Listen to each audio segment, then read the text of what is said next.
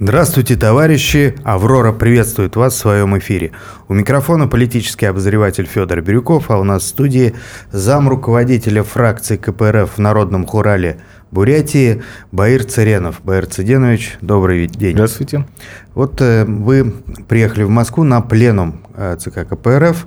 Расскажите, какие там основные были э, вопросы для обсуждения, какие решения приняты и, как вам кажется, то, о чем говорят э, на больших трибунах российской политики, и то, что творится на местах, в регионах, э, сильный ли отрыв, растет ли отчуждение центра от регионов, от периферии? Да, ну, начнем с пленума.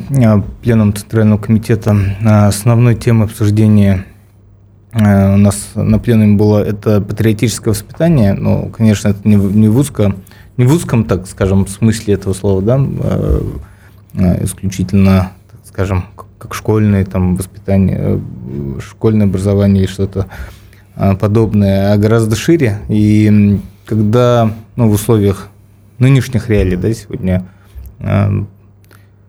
то, что происходит на международной арене, что в условиях СВО многие вещи стали, наверное, еще более очевидными. Mm. Ну, то, что если мы еще там даже три года назад, пять лет назад КПРФ а, везде, и на федеральном уровне, и на региональном настаивал на том, что а, не знаю, в школьную программу надо возвращать э, там, Фадеева, Островского, а, то сегодня как будто бы уже и где-то партия власти пытается на, на этом играть. Но если мы говорим о том, что там в Конституции записано, что идеологии у государства нет, хотя она на самом деле есть, конечно, мы в капиталистическом государстве живем, но тем не менее, когда на государственном уровне само понятие идеологии, идеи какой-то а, подвергалось сомнению, что это вообще нужная вещь или нет, да, как будто мы стеснялись того, что мы какой-то ну, единая общность, э, народ, да, э, культура у нас есть, язык, э, государство образующий, там, объединяющий нас всех. Этих вещей стеснялись, что ну, нынешние реалии, наверное, ну, поставили все точки над «и». Но теперь очень важно все это уже реализовывать в конкретных мероприятиях. Этого, конечно, пока мы не видим со стороны государства, а, ну, у КПРФ и вообще в целом а, у коммунистов а, есть очень богатый советский опыт, который можно и нужно было бы а, применять сегодня. Но насколько это возможно, не, не меняя социально-экономические реалии в стране, это тоже большой вопрос, потому что в условиях капитализма сложно, ну, то есть это практически невозможно, да, тот же представитель, не знаю, у нас даже звание Героя Труда России же вернулось, но мы же вся такая забавная ситуация, всем очевидно. Ну, герой соцтруда, всем понятно, да, ты на благо Родине, Родины трудишься, общества, а там какой-нибудь олигарх герой соцтруда, ну, точнее, герой труда, ну, какого труда тоже опять как, вопрос. Какое государство, Поэтому... такие герои? Ну да, по сути дела. Сегодня власть э, мимикрирует фактически, она использует и ваши наработки, и то, о чем говорили многие патриоты все эти 30 лет, но, э, как вы сказали, мероприятий и действий никаких в данном направлении не проводится. То есть так, такой же экономический курс, такая же кадровая политика, такая же монополия одной партии власти, но да, иногда используют красный флаг, э, могут э, все равно на 9 мая драпируют мавзолей, но какой-нибудь генерал может на шеврон нацепить с красным флагом. Суть дела-то от этого не меняется, и даже наоборот, можно подумать, что э, больше вреда, когда вот олигархическая система да, рядиться в такие социалистические одежды, да. это просто усиливает обман народа. Они просто прикрываются красным знаменем, как фиговым листом, по сути дела, а, пытаются прикрыть свою срамоту вот, как раз на, на, такими образами, которые хорошо воспринимаются в обществе. Знаете, тут у меня сразу такая аналогия, ассоциация. Мне вот очень многие возмущались, когда милицию переименовали в полицию, а я, честно говоря, наоборот, позитивно это воспринял. Да. Я объясню почему. Потому что, ну, если она, по сути, является полицией, и Конечно. ее прикры- прикрывать образом благородной советской милиции, которая защищала, да, там, дядя Степа милиционер был, ну, оно, наоборот, порочит а, нашу историю и эти образы. Поэтому, ну, полиция, то пусть она будет полицией. Назовут завтра какие-нибудь а, органы там гестапо, я, если они себя ведут как гестапо, ну пусть так называются, но это уже наоборот вопрос того, чтобы как бы Наверное, за содержанием должно идти название, а не наоборот под, ну, как бы оставлять название и потом изображать, как будто бы никто ничего не замечает. И вот в этой связи, конечно, ожидание, наверное, многих, что сейчас а, будет какой-то кардинальный поворот а, в общественной жизни, мне кажется, они ну, еще такой преждевременный. То есть попытки использовать какие-то отдельные образы, это еще не есть изменение. Ну, в конце концов, мы же, а, если с марксистской точки зрения, мы же понимаем, что бытие определяет сознание, а не наоборот. И если мы не изменим, там, ну, даже сегодня на фракции, нас пригласили тоже на фракции КПРФ в Государственной Думе, мы участвовали, ну, там тоже а, звучал вопрос, генерал Соболев задавал заместителю председателя правительства, который присутствовал. Вообще, когда будет национализация просто элементарно? Вы очень много говорите про поворот на восток, на запад. Мне это нравится тоже один из блогеров, так скажем, да, обозревателей экономических. Ну, Влад Жуковский, вы его хорошо сами знаете. Где-то у него было видео, и мне заголовок понравился, а что Россия нашла себе нового хозяина, не отказавшись от старого. Мне кажется, это в точку. То есть все вот эти попытки поворота на восток, на запад, куда-либо, пока речи не идет о том, чтобы мы стали самостоятельной страной, каковой мы были, ну, вплоть до 91 года, который определяет свою судьбу самостоятельно, который даже более того определяет судьбу многих вообще в этом мире, да, которая несет э, какие-то идеи, что-то новое, интересное, важное для человечества. Мы, к сожалению, таковой сегодня не являемся страной. У нас очень-очень много проблем предстоит решить перед тем, как мы обретем свою субъектность в полном смысле этого слова, и тогда не надо будет метаться, где мы на Востоке или мы на Западе. Это уже будет вопрос, кто с нами. Советским Союзом был и Восток, и Запад. И там, и там были и социалистические страны, были страны неприсоединения, которые фактически были ближе к нам, нежели э, к империалистическим странам. Да? Поэтому, э, когда мы обретем себя, тогда не надо будет искать, кому примкнуть. Надо в первую очередь э, быть, быть самими собой. Ну вот, кстати, оппоненты упрекают как раз КПРФ в том, что это соглашательская оппозиция, она все время ищет, кому примкнуть, вот ищет Э, в чем власть права, ждет, когда будет национализация. Э, но власть-то, конечно, сама не изменится, ей это не нужно, потому что совершенно другие цели. Но насколько правы или не правы оппоненты, потому что э, можно включить очень жесткую риторику, можно там самыми бранными словами обзывать власть, можно назвать на баррикаду, но мы объективно все понимаем, что а, и не только потому, что это запрещено законом, но и потому, что у нас в обществе а, правит такое обывательское сознание, никто не придет. И вот э, массовые выступления 93 -го года, октября в Москве, это последний всплеск подобных гражданских протестов, который был жестко подавлен. А, какова, наша, на ваш взгляд, должна быть и правильная тактика левой оппозиции? Насколько КПРФ соответствует этой правильной тактике и стратегии? Ну, начну с такой, ее можно на самом деле по-разному воспринимать. А, не знаю, это, я ее так условно называю партийной притчей. Один из моих старших товарищей ее часто говорил, что большевику задают вопрос, отклонялся ли ты от линии партии. Отклонялся, но только вместе с партией. Ну, я еще раз скажу, тут можно ее по-разному трактовать, но а, в моем понимании действительно а, говорит, что там мы во всем идеальны, и все наши решения, ну, как партии, да, тоже, опять, общности людей, объединенных идей, а, всегда безошибочны, все правильно, но это было бы неправда.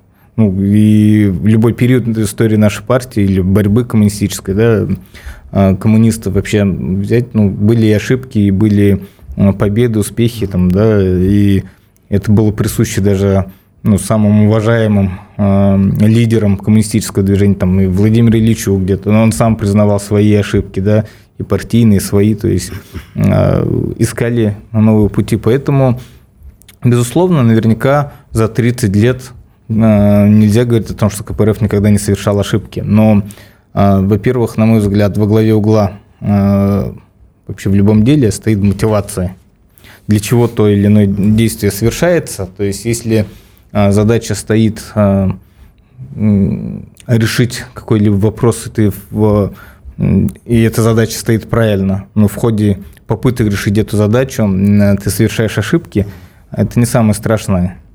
А, и в этом плане я абсолютно уверен и в своих товарищах, и в партии, которую а, выбрал, так скажем, да, для себя, в которой я состою, а, что да, КПРФ ведет очень серьезную борьбу. В конце концов, если нас обвинять в соглашательстве и то, что мы встроены в систему, тогда ответьте мне, пожалуйста, для чего власть так сильно с нами борется, с КПРФ именно.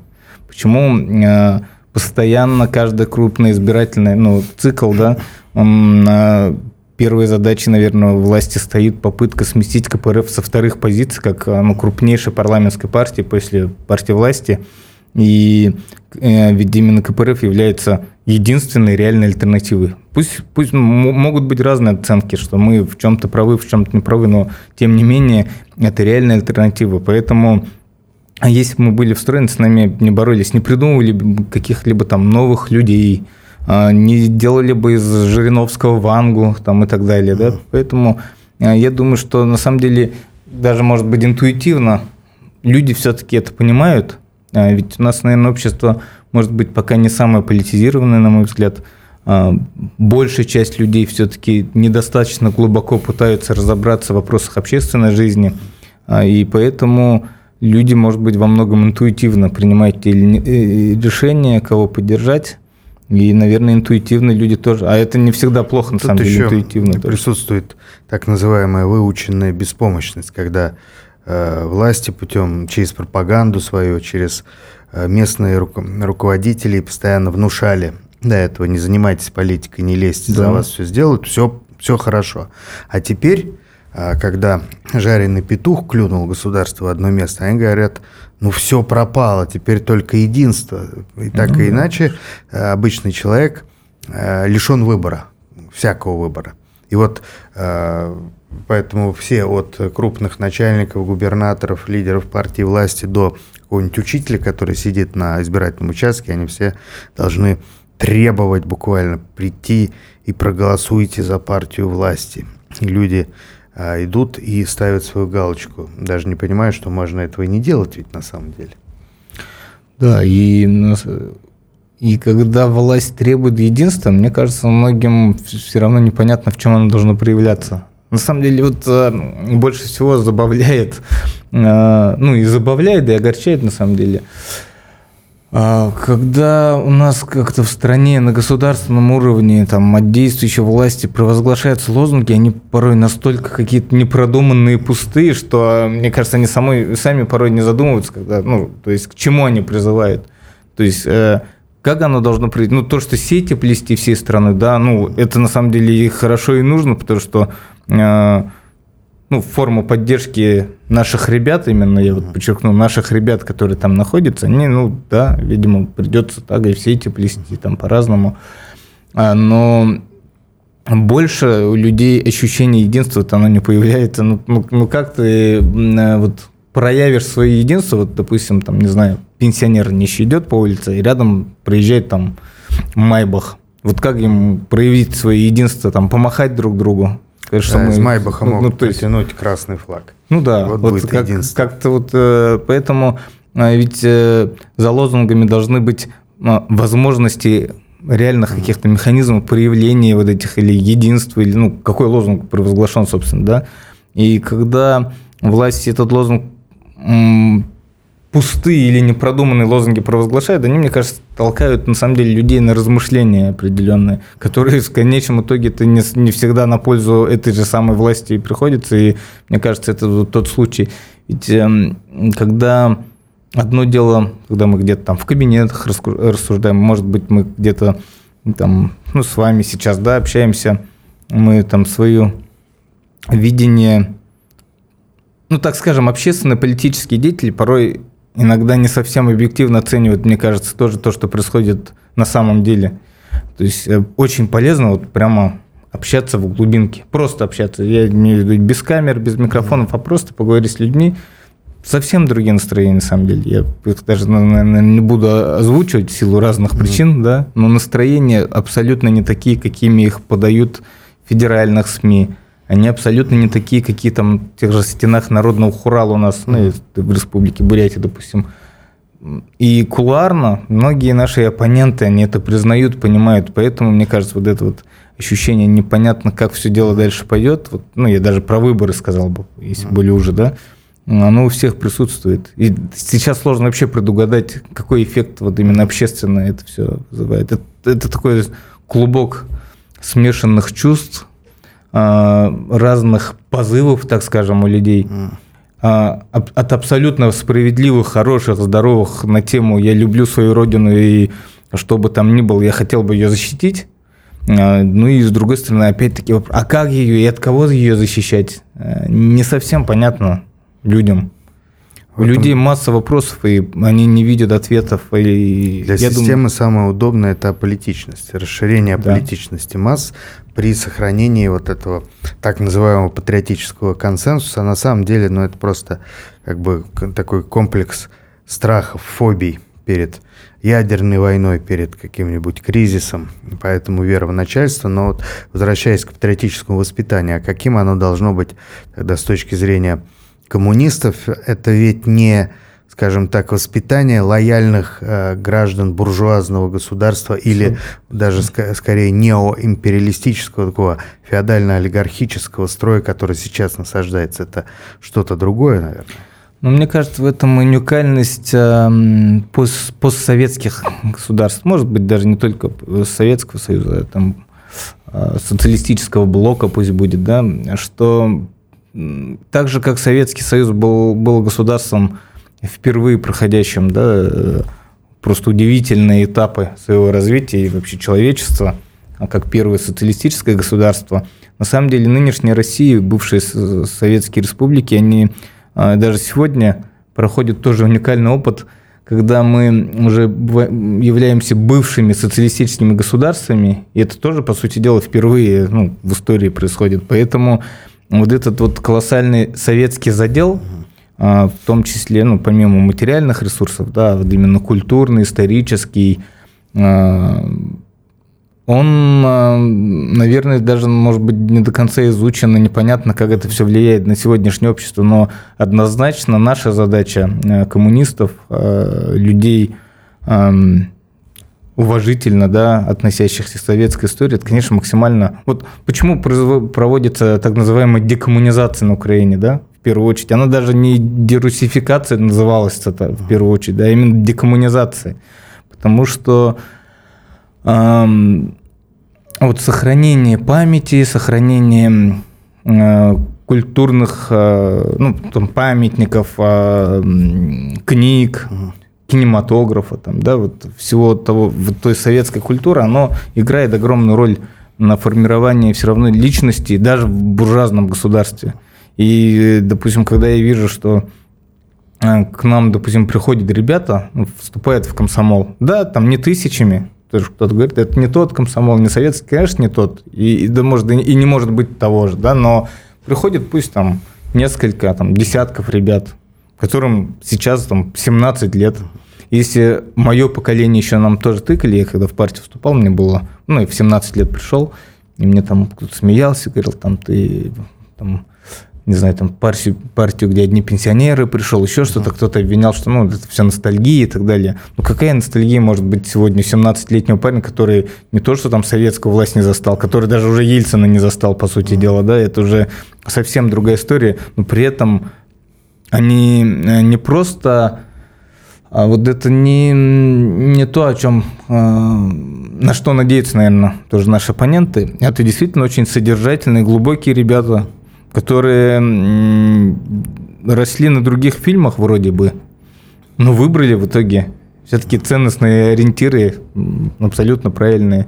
И вот в этом сила советского, советской культуры, опыта. И вот наша задача, наверное, на данном этапе максимально бороться за максимальное сохранение этого. Mm. И за максимальное присутствие всего этого и в школах, а, не знаю, там, в вузах, ну, везде, как можно больше, чтобы, не знаю, там ремонтировать, реставрировать памятники, что, собственно, об этом на пленуме тоже было. Там региональное отделение выступали, рассказывали свой опыт. У нас, у нас допустим, тоже могу в пример привести. А, Тункинский район Бурятии, это вот а, Саянские горы, это такое живописное место у нас в республике. недалеко уже от Иркутской области. Там э, был памятник в виде серпа и молота, возведенный ветераном Великой Отечественной войны Петром Степановичем Деминым, который ему сейчас исполняет уже 100 лет в этом году. Фронтовик, у него инвалид, там у него руки нет, вот он на фронте получил ранение, и он с нами, ну, слава богу, жив-здоров. Вот в свое время, он еще в советские годы этот памятник установил, угу. но его нынешние власти снесли в начале года, но ввиду общественного резонанса они все это быстренько... Зачем они сейчас вот в этой ситуации. Нет, а я договорю. А в итоге, после получения такого резонанса серьезного, они просто из новых материалов заново полностью все его восстановили, объяснили, что просто тот был ветхий, mm. там, аварийный, и мы просто хотели его обновить. Понимаете, вот за бюджетные деньги там район своими силами восстановил огромный серп и молот. И вот такая борьба, это все на самом деле очень важно. Ну, тут уже, конечно, заслуга Петра, Петра Степановича, как фронтовика, он один уже из немногих, к сожалению, оставшихся строю, и он очень серьезно к этому уделил внимание. И таких примеров по стране тысячи и миллионы. И порой, мне кажется, кто-то может недооценивать значимость всего этого. Вот это и есть тоже патриотическое воспитание. Пусть та пионерия, которой мы занимаемся, тоже слышим критику, и она порой справедлива, что да, в условиях там, буржуазного государства по-настоящему пионерию, ту советскую, которую мы помним, ну, невозможно восстановить. Да, безусловно, невозможно. Но, с другой стороны, дети, пусть часть детей, которые к этому соприкасаются, у них остается положительный какой-то образ соответственно, интерес, да, это все такая, порой часто бывает это семейные традиции, которые передаются вот так. Ну, я, допустим, со своими детьми всегда выходим на 1 мая, 7 ноября, там, 9 мая, безусловно, на наши праздники, ну, я имею в виду партийные, и вот они уже с детства все уже знают, кто такой Ленин, кто такой Сталин. Пусть по-детски, упрощенно, но они уже образы остаются. И мне кажется, на сегодняшнем этапе это вот борьба за максимальное сохранение советского наследия, даже в условиях буржуазного государства. В этом плане выступаете как настоящие традиционалисты. Ну, наверное. А вы чувствуете, что э, тот традиционализм, который исходит от э, власти, и ваш традиционализм, они на самом деле а, разные вещи. То есть вы а, вот чувствуете, что на самом, сейчас нам бюрократия толкает тотальный симулятор. Вот этот синтез символов, за которыми выхолощенное содержание, да, пустоты. Согласен полностью. Я поэтому и говорю, что на а, так скажем, не надо питать иллюзии, что в буржуазном государстве можно полностью выстроить систему ну, воспитания советскую или какую-то, ну, это же просто ну, противоречит в корне. Но а, ведь наша борьба, она во многом тоже очень важно, так скажем, выиграть время. Безусловно, у большевиков не было такой роскоши, может быть. А может быть, им в чем-то и легче было, а в чем-то и тяжелее, да, что советского опыта. Но вот мы, э, имея советский опыт, с одной стороны, нас бьют какими-то негативными моментами, может, ну, не все там, не все вопросы были там удачно решены тоже, да, в Советском Союзе. Еще, ну, это же а, было только начало пути огромного, наверное, который продолжается и будет продолжаться. Но, с другой стороны, мы можем где-то положительный опыт, ну, как аргументацию, так скажем, в своей борьбе использовать. Но в целом, о чем мы с вами начали с самого начала, что без изменение именно сути ну, там, общественных отношений в стране, но уже невозможно остальное решить в полной мере. Вот вы упоминали, что э, власть э, оказывает серьезное противодействие КПРФ в ходе избирательных кампаний. Э, говорили, отметили, что это само по себе показывает, что КПРФ не, не является таким симулякром политическим. И сейчас вот в телеграм-каналах обсуждается новость или слух – пока не совсем подтвержденный, что в очередной раз ЛДПР уже без Жириновского, но с духом Жириновского а, будет, а, а, будут попытаться накачать до такой степени, чтобы эта партия вытеснила КПРФ, э, занял второе место. То есть опять вот в этом избирательном цикле обещают вот этот буржуазный бой с КПРФ. Ожидаете вы такой атаки? Ну, в целом по стране, я думаю, это однозначно. Просто, конечно, в разных регионах все равно там своя специфика, да. Вот у нас в республике, наверное, э, КПРФ сейчас не на тех позициях, чтобы на что-то такое претендовать, но, по крайней мере, еще относительно недавно было ощущение, что их вообще полностью сливают.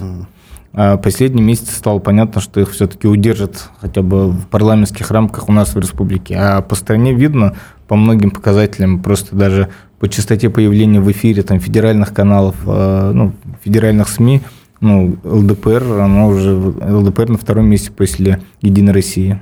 Везде и Жириновского вспоминают, и, ну, в общем, каждое незначительное событие, связанное с ЛДПР, освещается очень широко, в то время как, допустим, пленум ЦК КПРФ э, некоторые каналы федеральные вообще не показали. Не то, чтобы там мало, не посчитали нужным вообще упомянуть.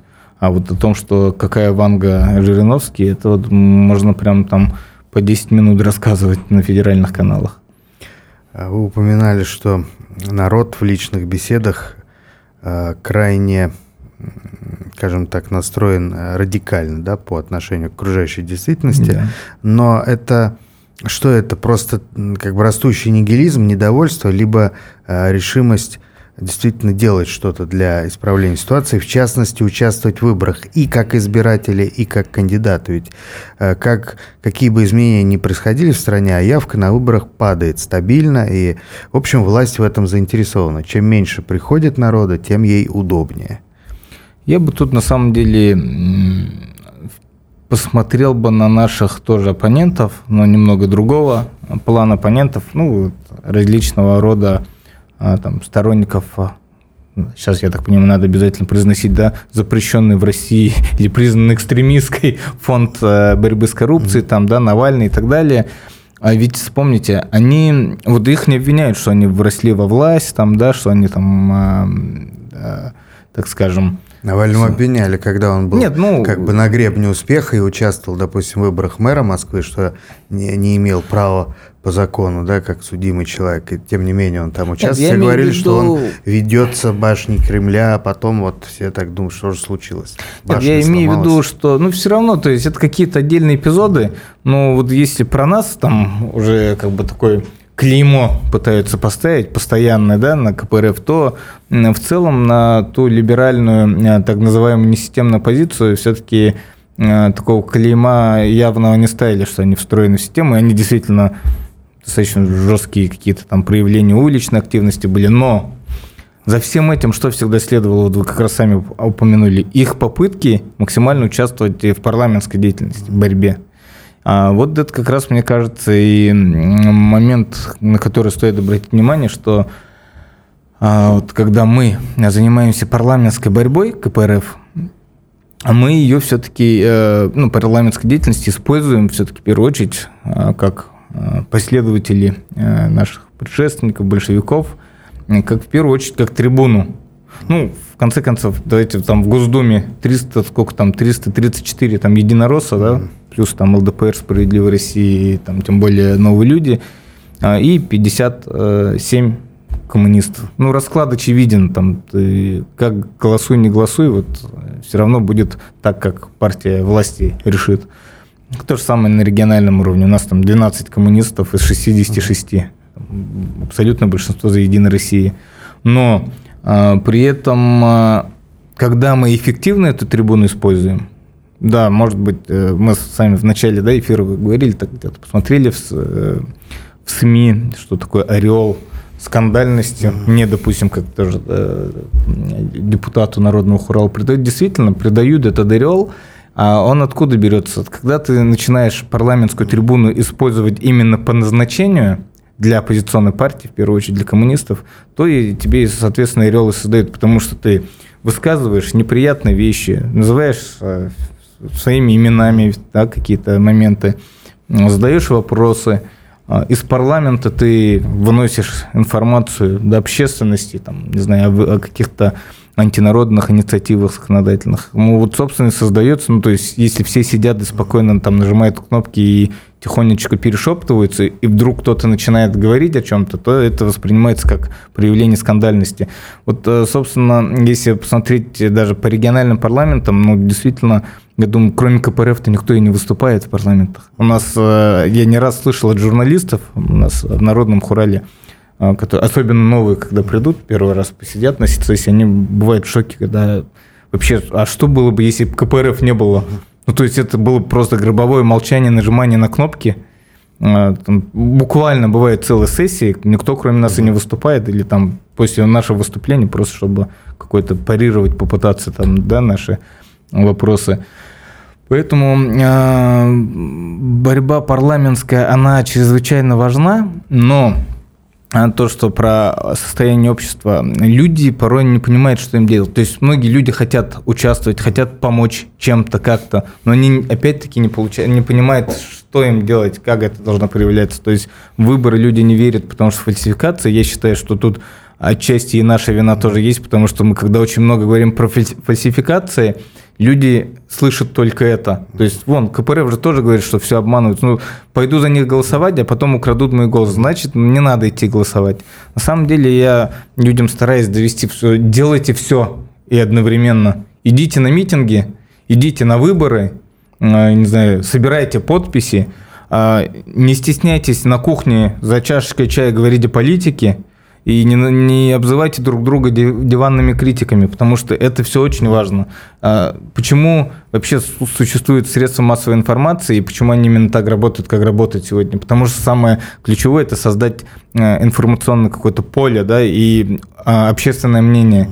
То есть если а, каждый мысли даже может быть по-другому, у него ощущение, что все считают по-другому, э, и ты в меньшинстве, у многих просто не находится смелости и понимание, что на самом деле ты не такой, ты дурак, ты правильно все мыслишь вот твой еще там, единомышленник рядом. Когда вы на кухне хотя бы обсуждаете об этом, вы уже начинаете понимать, что, ну, если я дурак, то рядом со мной еще два дурака на кухне сидят, и мы уже что-то общее какое-то находим, да.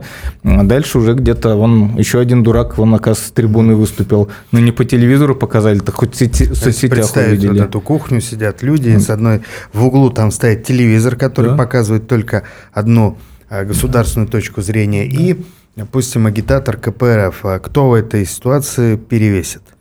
Я думаю, что если агитатор хороший, не обязательно гениальный, ну просто такой вот нормальный, а, человечный, вот такой логичный, ну вот живой человек тебе рядом сидит, не какими-то сложными фразами, просто жизненную правду с тобой обсуждает, и тебе она понятна, ну, безусловно, живой человек всегда победит любой телевизор.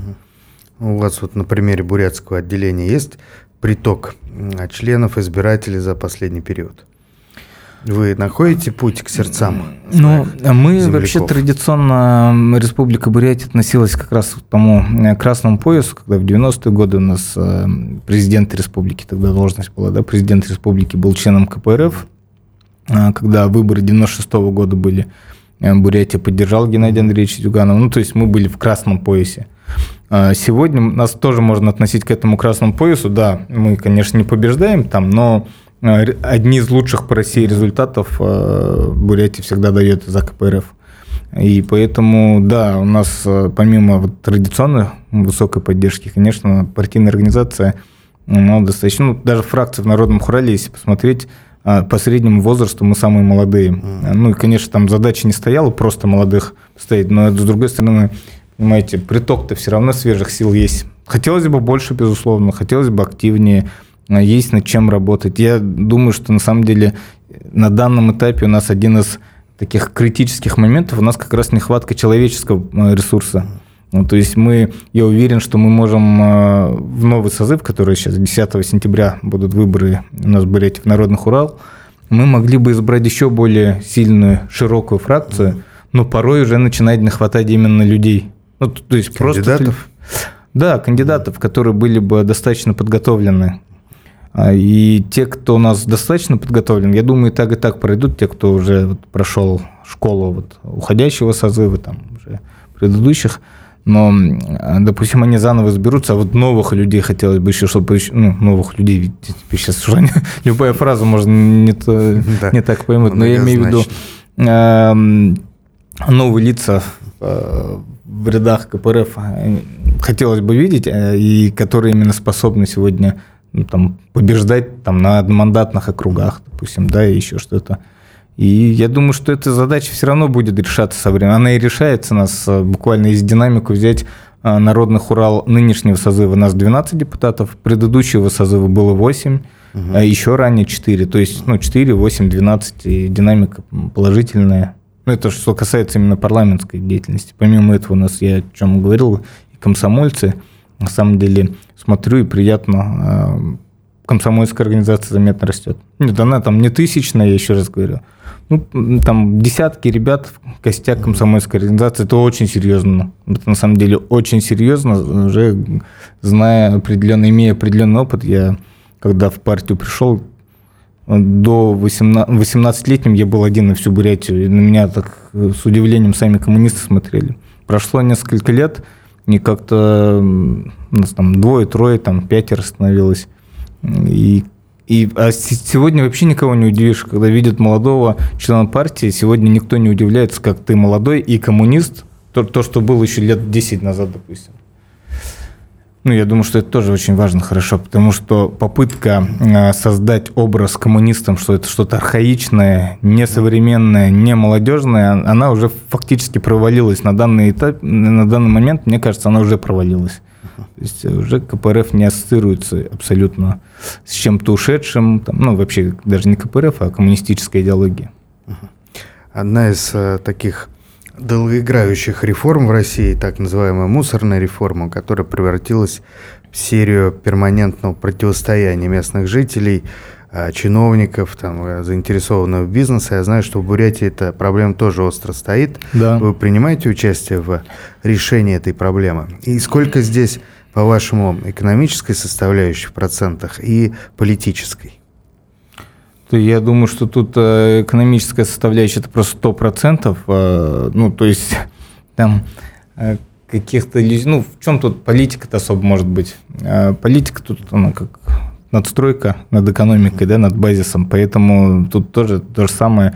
Когда начинали мусорную реформу в стране, я думаю, что очень неглупые люди понимали, что любая реформа – это а, на самом деле для людей умеющих это возможность заработка, а мусорная – это просто золотая жила. А, она начала вот реформа в 2019 году реализовываться для Республики Бурятия. Это был вопрос на самом деле очень важный. Мы живем на берегу озера Байкал.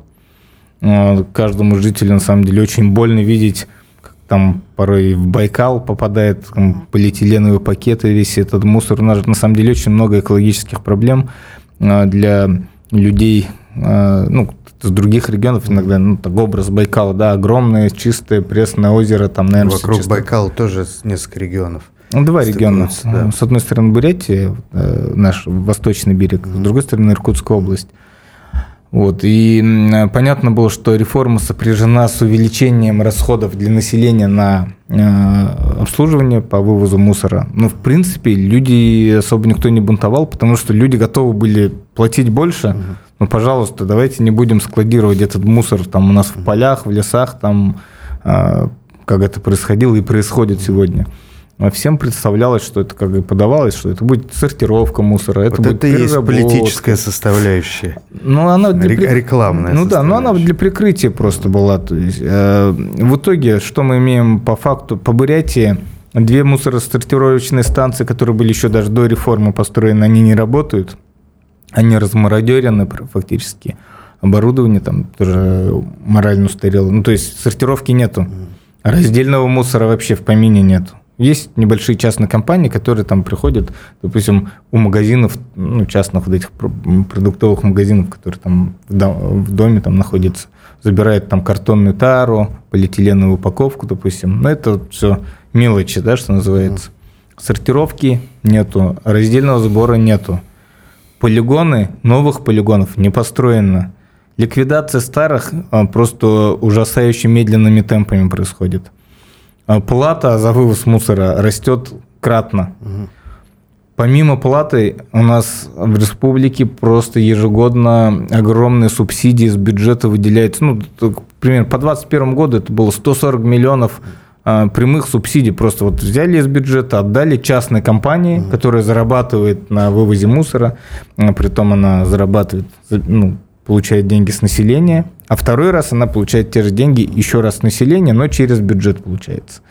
Когда было повторное увеличение тарифов на вывоз, ну, точнее, на все коммунальные услуги, помните, в 2022 году было повторное увеличение э, в декабре месяце по всей стране постановлением правительства, решением, то речь шла об увеличении тарифов не более чем на 9%. Так вот, э, у нас на уровне региона увеличили на 18% за вывоз мусора. Но опять как сделали?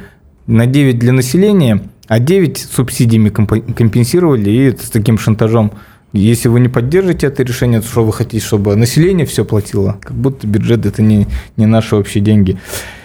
Вот, и а, да, мы сегодня очень активно боремся с, не знаю, даже сложно сказать, с мусорной реформой, правильно это э, формулировать. То, что эту реформу возможно ли побороть, отыграют ли назад, да и надо ли отыгрывать назад на самом деле. А, до реформы было тоже все плохо. После реформы ничуть не лучше, но денег больше стали народу сдирать, mm-hmm. да.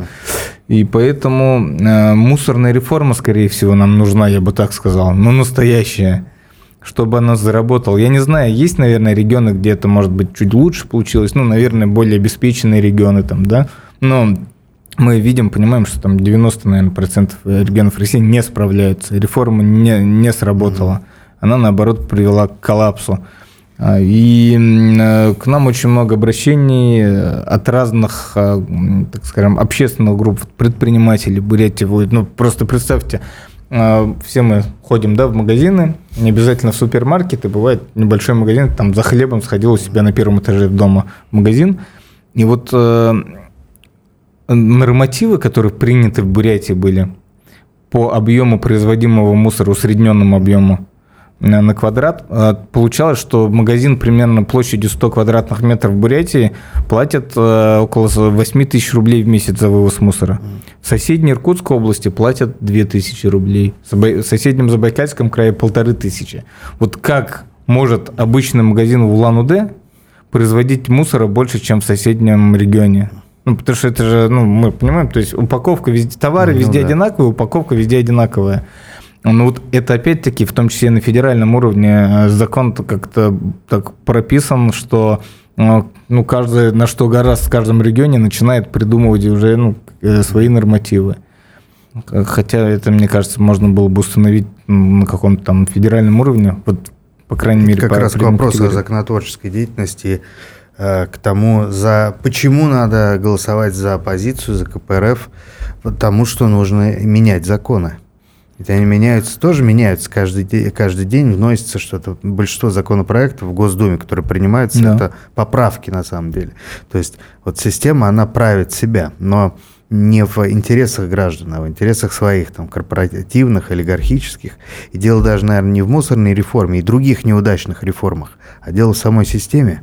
Абсолютно согласен. Поэтому э, я думаю, что нас слушает очень много людей э, левых коммунистических взглядов. Наверняка они где-то критически э, относятся к тому, о чем мы говорим, я их во многом понимаю, что когда мы вынуждены э, чрезвычайно много уделять внимание буржуа, ну, деятельности в буржуазных парламентах, мы как будто бы попадаем в определенные ловушки, потому что ну, как будто попытка улучшить систему, там, да, ее чуть-чуть подрихтовать, и как будто бы оно пошло и поехало, заработало. Ну, на самом деле, я могу за себя сказать, да я и уверен, что абсолютно большинство моих товарищей партии понимаем, что нет, э, в рамках э, нынешних буржуазных парламентов, конечно, в корне решить проблему ну, практически невозможно.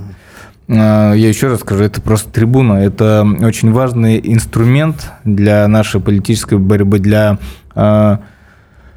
формирование, так скажем, альтернативного образа, не только мнения, а альтернативного образа, как могло бы быть, как должно быть по-другому. Ну и начиная от конкретных примеров, там, не знаю, по мусорной реформе или еще почему-то, заканчивая вообще, конечно, более глобальными вещами, а, уже связанными а, с устройством вообще общества, не только в стране, наверное, но и в мире отношениями но ведь у правящей бюрократии никакого образа будущего нет в помине. То есть есть, а, скажем так, вульгаризированные образы прошлого, обращение к имперскому периоду, обращение к советскому периоду, когда им нужно. Причем берут самое худшее зачастую, а, самое да. неудачное. Есть, э, скажем так, переосмысления, мягко говоря, каких-то там э, исторических фактов, но образа будущего нет. Это видно по всему, даже по текущим событиям, когда там, цели и задачи меняются просто в полете. А, и получается, что вы как раз предлагаете даже не альтернативный, а единственный образ будущего. Ну, возможно, не знаю, единственный он или нет. Угу. Может быть, у кого-то еще есть свои, свое видение, но, по сути дела, да, наверное, у, если оно у нашего государства... Не знаю, я бы тоже, на самом деле, очень осторожно к этому относился. Если э, обществу не дают вот этот образ, это еще не значит, что у каких-то людей Вверху мы оперируем тем, что очевидно, да, мы не да. знаем, что там у них. А у кого-то вполне возможно Тайная есть образы, доктрина. да, и да. не самые благоприятные Возможно, для нас. поэтому они не афишируются, такое нельзя да. показывать. Но это как раз тоже место столкновения общественного и наоборот такого. Вот когда нам говорят, что вот сегодня нынешняя же власть очень теперь вот эти штампы либерала ставит, да? Но мне очень интересно, вот кто у нас сидит, я не знаю, в правительстве Российской Федерации. У нас даже, я даже задал вопрос, кто у нас президент, как его охарактеризовать? Но ведь если у нас в стране, даже в нынешних реалиях, вот это либеральная доктрина в экономических вопросах, да, она доминирует, а почему они словом либерал-то обзываются? А, на самом Она деле... либеральна тоже относительно. А ну, Что касается среднего и малого бизнеса, это не либерально, там высокие налоги у нас. Абсолютно Нет, монополистическое я... сращивание олигархов и, капита... Э, и э, госчиновников. То есть тут либерализм очень относительный.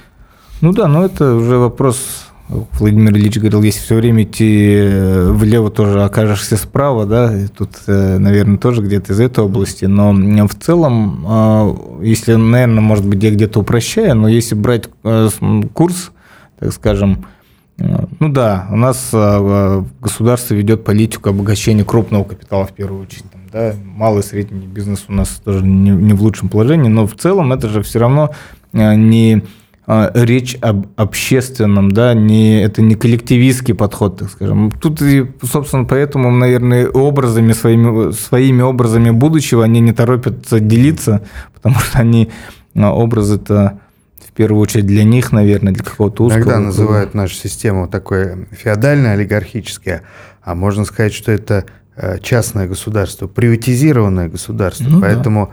вот частная жизнь чиновников, руководителей, она и в тени. Мы же ничего не знаем, на самом деле, как живут эти люди, где они живут. Если в 90-е годы э, представители власти бравировали своей частной жизнью, даже не стесняясь богатства, гордились этим, как ну вориши любые, э, потому что это было их единственное достижение, а то теперь все в тени. Частная жизнь неприкосновенна, да? но частная жизнь активного меньшинства. Вот большинство, на ваш взгляд, оно будет и дальше уходить в такую глухую политичность, во внутреннюю миграцию, э, кухни будут содрогаться от ругани, но это не будет иметь политического продолжения. Либо, завинчивая гайки, система все-таки добьется того, что пробудет вот, эти, вот эту глубинную демократию. Ну, я не буду, наверное, славу Жириновского как Ванги забирать, там, а, придется, предсказывать придется будущее. С конкурировать все Да, предсказывать будущее, наверное, не наше дело. Но Жириновским сейчас спорить легко, его уже нет на этом ну свете, ну, да. он не ответит. Ну да, нет, я имею в виду, что вообще что там будет так или иначе, я, ну, сложно ответить, да, но я думаю, что нам надо делать. Я мог бы сказать, что действительно нам надо стремиться к пробуждению нашего ну, общества, то есть э, у каждого должно быть, ну, у большинства должно быть четкое, ясное понимание, что просто слова интернационала. Наверное, я тоже не первый, кто их процитирую, но еще раз, никто не даст нам избавления, ни бог, ни царь, ни герой. Да, Добьемся мы освобождения своей собственной, собственной рукой. рукой. И тут э, это же не просто песенка, это не просто там стихи, это же э, ну, своего рода манифест тоже, да, такой песенной форме э, облеченной. То есть э, действительно э, стремиться надо к общественным процессам таким важным, чтобы изменить что-то в стране. И а, они, мне кажется, происходят все равно. Они происходят по-разному, они пока происходят неоднородно, а с разным темпом. То есть то это начинает очень быстро где-то бурлить, да, какие-то процессы. У нас еще, мне кажется, во многом мы не только общество, вот нельзя, наверное, так пренебрежительно разделять, вот они, люди у нас там такие-то, а мы вот считаем, что по-другому. То есть мы общество в целом, мы как часть этого общества, как партии, там, да, а, общественные деятели, мы еще зреем, мы еще учимся. Но на самом деле все постигаем заново. То, что за 70 лет нам дала советская власть, она и тут же многое она у нас и забрала. Она у нас забрала умение бороться. Она у нас забрала, ну, не знаю, у тех же профсоюзов а, забрала понимание своей сущности. Для чего вообще профсоюзы существовали, к примеру, да? То есть а, сегодняшние профсоюзы это по сути дела пародия на советские профсоюзы уже позднесоветские, но в условиях капитализма. То есть когда государство уже законодательно полностью все подвело под максимальную там, защиту интересов трудящегося класса, э, то профсоюзы, ну, по сути дела, я не знаю, надзорным органом, что ли, были. Ну, то есть главное, чтобы ну, соответствовал да. закону. А сегодня э, вы заметили, как часто люди применяют до сих пор понятие законно это или незаконно. Угу. Но если мы скажем, что вот ну, не знаю, отобрать у человека вещи это незаконно. Вот там, не знаю, у вас куртку вашу забрать незаконно, да, Забрать. пока что еще. А, а завтра примут закон, что я имею право взять у вас, отобрать все, что хочу. И мы будем опять апеллировать к понятию, законно это или незаконно. Это достаточно, на самом деле, наивный подход. Надо уже э, давно переходить к... Э, не зря газета «Правда» называлась у Владимира Ильича, а незаконно там или незаконно. Потому что законы пишут правящие классы. И, ну, в обществе еще пока очень сохраняется вот это вот понимание, что вот сегодня закон такой, и все, ты, если ты добропорядочный, если ты просто хороший, нормальный человек, то да. ты должен исключительно руководствоваться закон, законом. Закону рознь, есть законы природы, законы да. элементарного, законы совести, в конце да. концов, да, то есть то, что ведет к процветанию, либо к гибели. Да. Здесь, а, Спр- правда, неправда, справедливость. Это вот это, наверное, ключевые категории, которые сегодня во главу угла встают. А в целом они никогда, наверное, не уходили, но вот именно общественные институты, вот все это, оно так оторвалось а, друг от друга. Ну, это, наверное, вполне естественно, что как бы с развитием капитализма оно так и будет.